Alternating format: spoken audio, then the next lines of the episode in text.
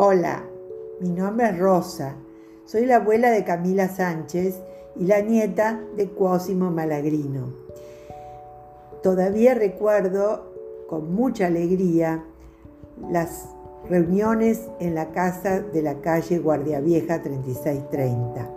Ahí nos juntábamos toda la familia, muy numerosa, con muchos tíos, con muchos primos. Era todo una fiesta de cariño, de alegría para Navidades, para Pascuas, para, en fin, para los cumpleaños. Y también Cuosimo tenía la costumbre de sentarse a la cabecera de la mesa y contarnos sus historias en su pueblito natal, Corigliano Cálabro. Nos decía el abuelo que él vivía en una montaña no muy alta, a unos tres kilómetros del mar. Y les encantaba, cuando era chico, bajar de su paese, así le dicen al pueblito, hasta llegar al mar, sobre todo en verano, para jugar con las olas.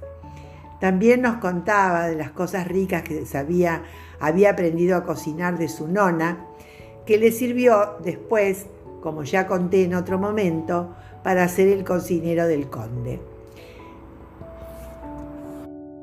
En otras ocasiones nos contaba cuando había hecho su primera comunión en la iglesia de San Antonio, que es tiene una antigüedad, no sé, más o menos del siglo XIV de Cristo, eh, muy antigua, hermosa, y eh, nos contaba sus experiencias con em, la enseñanza del Evangelio.